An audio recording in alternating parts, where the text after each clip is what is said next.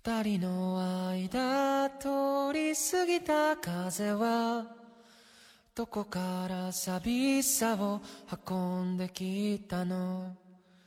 泣いたりしたその後の空はやけに透き通っていたりしたんだ。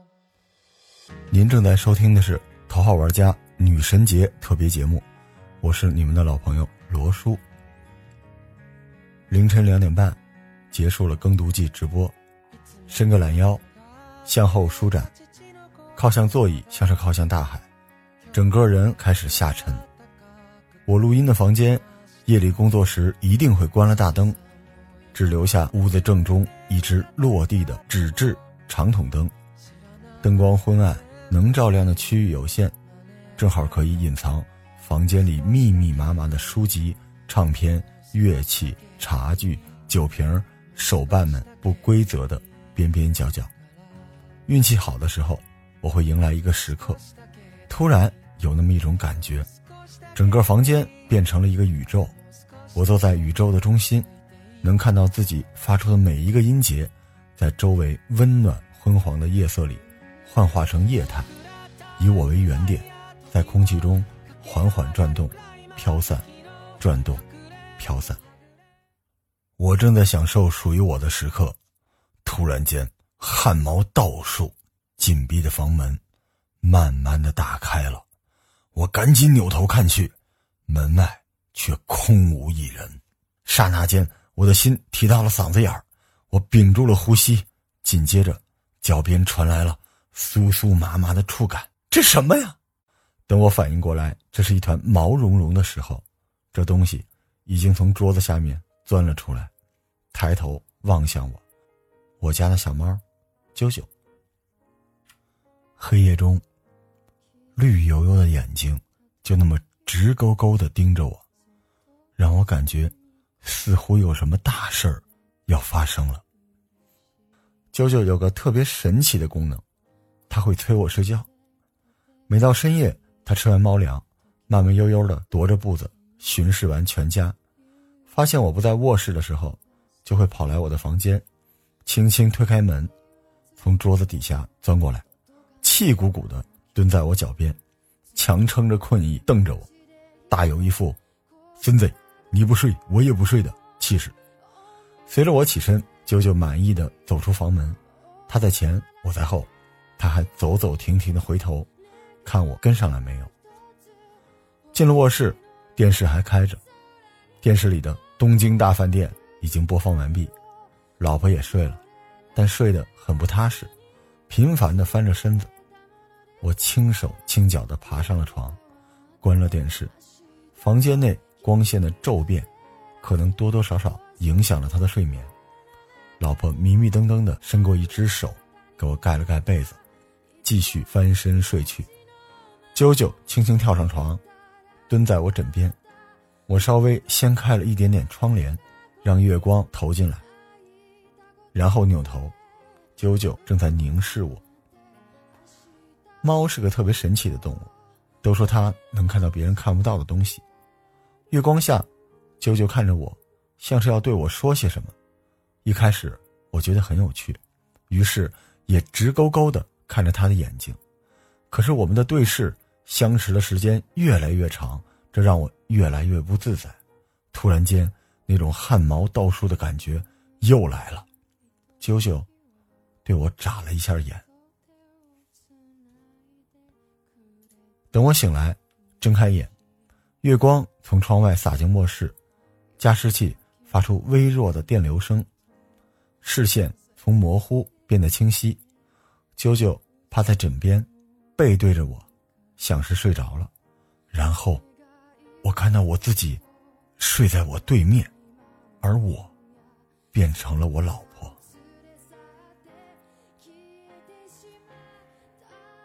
什么？我现在是我老婆了？还是说我进入了我老婆沉睡中的脑海？这是让我体验一下角色扮演吗？没什么可担心的，这就一定是个梦呗。我已经无数次在梦中能清晰的认识到自己在做梦。睡吧睡吧，睡醒就好了。我闭上眼睛，希望黑暗能够引导我进入睡眠深处，但脑海里涌现出很多信息片段，有着各自的声音和画面，就好像你同时打开了很多正在自动播放不同视频的网页，或者就像你十数天之后打开自己的公司邮箱，新邮件的黑色瀑布伴随着提示音汹涌的喷射在你眼前，咣，咣，咣。这些就是看起来让他辗转反侧、不能入睡的罪魁祸首了吧？好吧，我决定完成我的沉浸式家庭主妇角色体验，替我老婆净化掉这些噪音，还她一个刚买了房子。我们俩通过观察，我发现这些信息看上去杂乱无章，却又有迹可循。他们分别来自我老婆的家人、同事、朋友、自己和我。让我们从早上的回忆片段看起吧。早上接到了婆婆的电话，因为疫情，我们两家有一阵子没见面了。婆婆是个特别善良又温柔的人，跟我吐槽了公公这段日子里主动承担了做饭的工作，但是饭菜烧得极其不得要领。以至于最近丧失了信心，俩人天天在家喝粥，连喝了十多天了。我和婆婆在电话里都笑得特别开心，想起我从小被爸妈催着找对象，催着嫁人，终于跌跌撞撞嫁入了这么一户善良的家庭，终于跌跌撞撞嫁入了这么一户善良的家庭，也真的很幸运啊。婆婆在电话里对我说。月月，你不是儿媳妇，你就是我自己的孩子。我真的很感动，斟酌着用什么词儿来表达内心的感谢。婆婆又说：“所以啊，你们是不是也该有自己的孩子了？”瞬间头大。我正在尴尬，公公抢过电话的另一端，一边埋怨婆婆说：“现在是非常时期，聊这个干嘛？给孩子那么大压力干什么？”不愧是做过大领导的公公，一说话，立刻让我放松下来。公公接着在电话里说：“我们现在很好，你们放心，你们也好好注意身体，其他什么都不用想。”我特别的感动。好嘞，爸爸您放心吧。公公最后说：“要小孩的事情，不要着急，顺其自然。呃，下个月也行。”哎其实，我也喜欢小孩儿，不过前一阵子老罗忙创业，后来我自己也开了淘宝店，我俩忙得飞起，都没好好休息过。现在如果要小孩儿，我们至少有一个人就要全职在家。我也知道应该早点要孩子，可是压力真的好大呀。去年年底刚买了房子，我们俩手里也没那么多现金，以老罗的性格。也不会找家里要一分钱的，可是生孩子养孩子，哪哪都是钱呀，几十万够吗？还是一百多万够？到底多少钱够啊？要这么看来，我这店不干还真不行。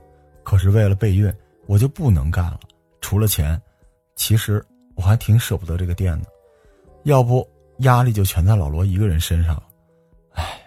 家家有本难念的经啊。我就知道。我老婆会为了这个事儿睡不着觉，我前三年一直在忙创业，几乎没什么时间好好陪她，所以要小孩啊，还是顺其自然吧啊，媳妇儿，咱不着急。中午，二十年的老闺蜜香香在电话里哭了，哭得特伤心。我没记错的话，这是他三年来第三次失恋了。香香特别爱晒照。每次照相特别鸡贼，使劲儿向前伸腿，脸使劲儿向后靠，P 完自己直接就发朋友圈，全然不顾我们周围几个姐们在旁边被 P 的没了人形。这次的失恋是有点伤人啊！前前后后他们好了一年，天天在朋友圈晒照秀恩爱，结果说分就分了。我知道香香是有点公主病的，越是喜欢男朋友，越想让男朋友。天天围着她转，为此，俩人据说没少吵架。好不容易熬到见父母准备谈婚论嫁的时候，男朋友劈腿了一个年轻漂亮、家里还有钱的小姑娘。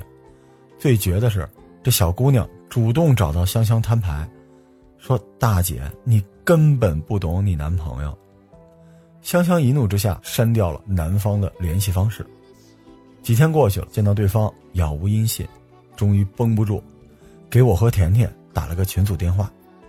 我们有个姐妹群，这个群平时基本就是香香秀恩爱的专用地盘。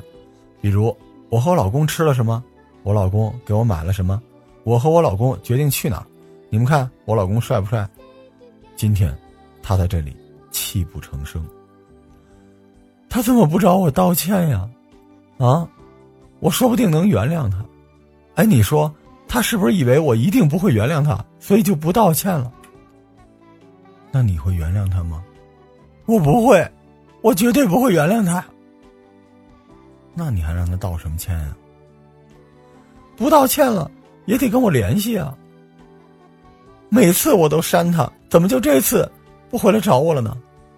哎，你说这小姑娘。哪点比我好？咱香香就说不算特别好看吧，怎么说也是一一米六五，一百四十多斤，啊，运动型，健美身材，对吧？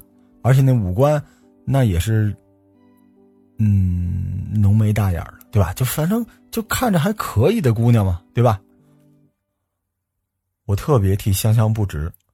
直到他给我看了小姑娘的照片哎，怎么说呢？年轻，真好啊。甜甜，也是多年的闺蜜，她有个神奇的特长，就是无论你跟她说什么，她都会说自己的事儿。这不，香香哭着说：“他都说好了要宠我一辈子，怎么说变就变呢？啊，以后我还能相信男人吗？”甜甜说：“现在的男的没一个好东西，比如我吧，啊，我男朋友刚给我买了个咖啡机，我又不爱喝咖啡，你给我买咖啡机干嘛啊？你瞧，他下礼拜又要出差了，他怎么老这么忙啊？他什么时候能陪我呀？还有，你说这帮臭老爷们怎么那么喜欢穿球鞋呀？一双球鞋两三千，哎呦，爱的不要不要的，是不是有病啊？真行！香香一愣，不知如何继续话题。哭声倒是见小了，转头问我：“月月，你说是因为我比那个女孩老吗？”呃，不会不会，你再等等吧，我估计他应该是不好意思联系你吧。对，男人就这样，你就不能给他好脸色。我男朋友就是上礼拜买了个游戏，玩到半夜，我不理他。他就一直玩，一直玩，一直玩。还有还有，他都那么大岁数了，一天到晚在那看漫画，你知道吗？看漫画，不光看漫画，居然还一天到晚看动画片看的泪流满面的。他们是不是永远长不大呀？哎呦，还有买好多小塑料人了，天天在那摆弄，在那擦。好家伙的，一个人对着一小塑料人发呆发一晚上，看我都没看我一晚上。这帮人是不是永远都这德行啊？真受不了他们了。我不知道该怎么继续劝他，但在脑海里，总会出现香香那句哭诉：“是因为我比那个女孩老吗？”哎，我也不年轻了，我会不会也老了？老罗会不会觉得我老了？我每次问他我是不是老了，他都说我最可爱了。可爱是什么意思呀？是不是敷衍我呢？我明早起床照照镜子去，晚上睡前我记得照镜子，发现皱纹又多了。上次去日本买了那么多美妆的，我要不也用用吧？对呀，他要是不嫌我老，为什么给我买那么多瓶瓶罐罐的？哦，对了，呃那是我要买的。不过，眼睫毛是不是也该贴了？眉毛也要弄一下。哎呦，还有我这白头发，白头发也要弄一下啊！哎，要不以后我在家里，我也注意点形象，淑女点呃，别老光着脚跑来跑去的。老婆大人，您饶了我吧，对我这种钢铁直男来说，可爱真的就是对女人最高的评价了。要不您以后交往点生活幸福美满的闺蜜吧。下午的时候，公司打来了电话，说可能要重组。老罗说，人家互联网公司、创业公司、实体店什么的都讲究个休眠重组，咱们这瑜伽馆怎么重组啊？说白了，不就是不想开工资了吗？同事们说，老板正一个一个打电话呢，打什么电话呀？谈什么呀？要不就别打，要打赶紧打，别抻着人，多难受啊！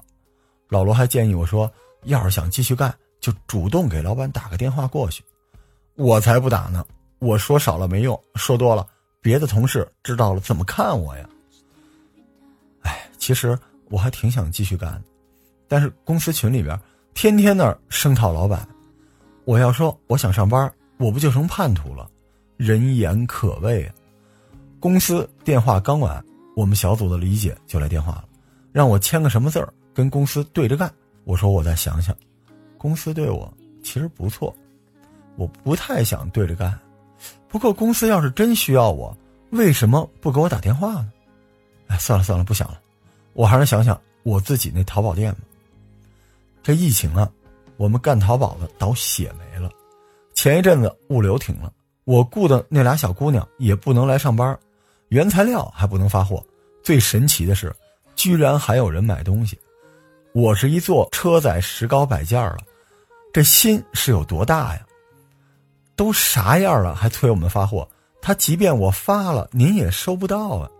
我现在啊自己当客服，一天到晚解释啊、道歉啊，结果还继续催。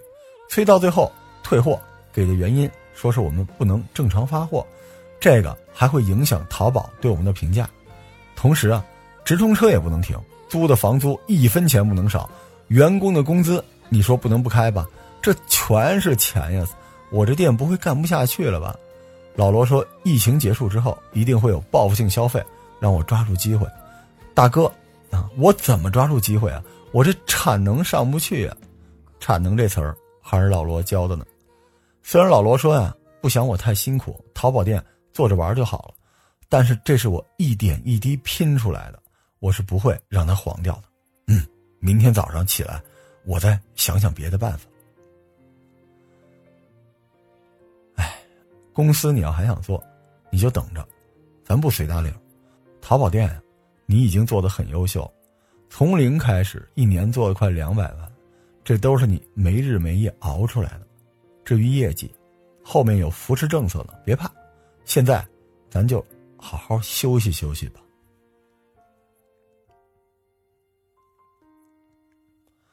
傍晚，今儿的晚饭看来是成功了。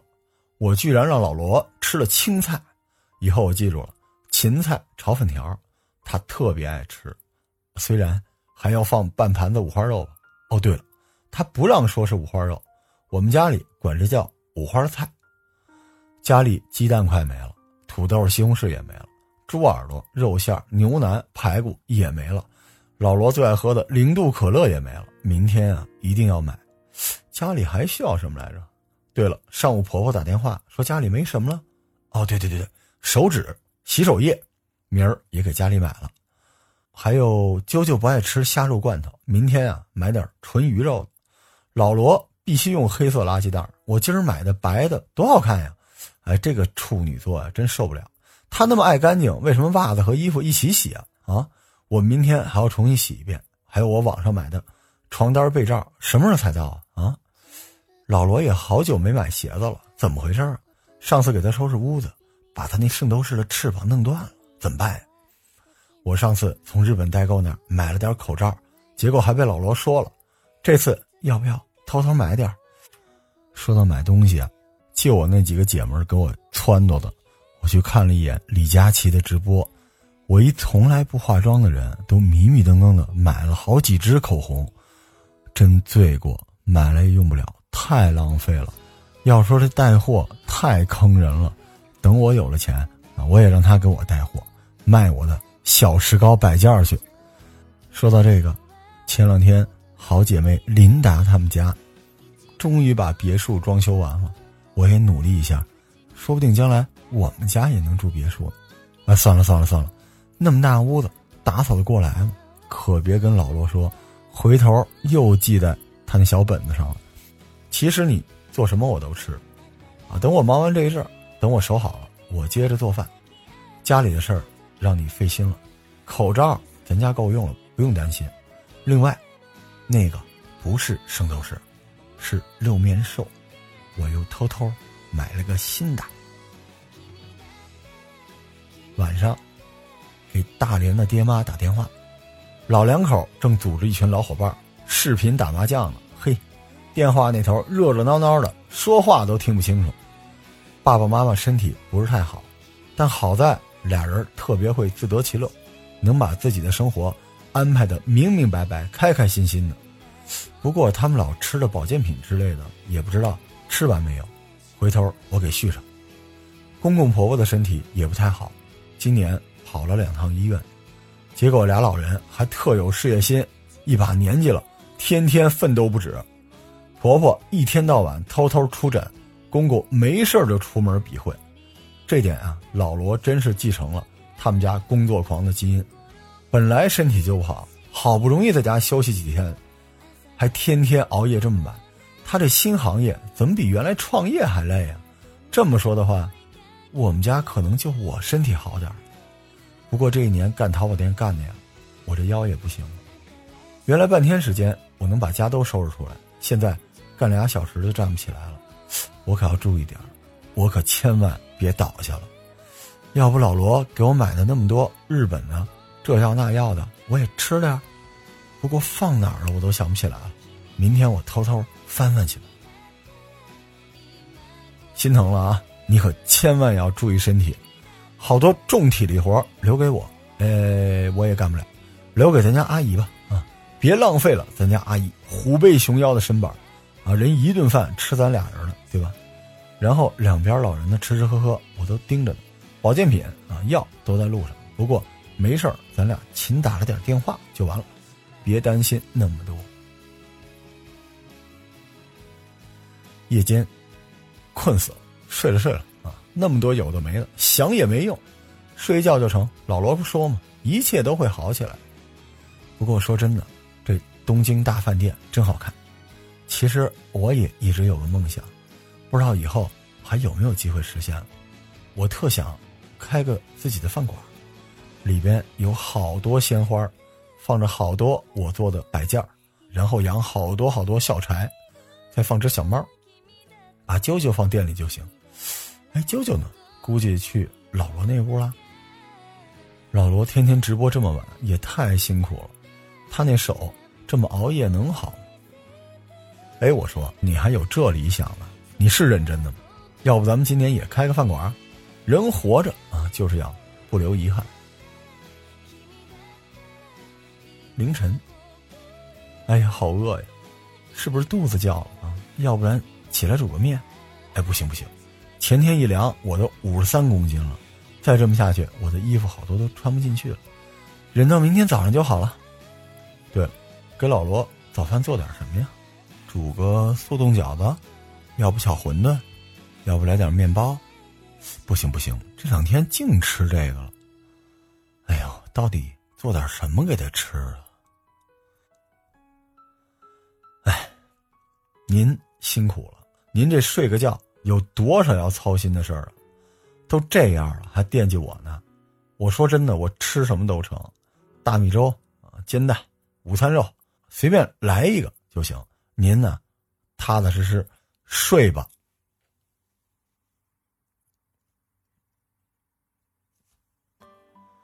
我被铃声叫醒，睁开眼已经是早上七点半了，耳边传来厨房里叮叮当当做饭的声音。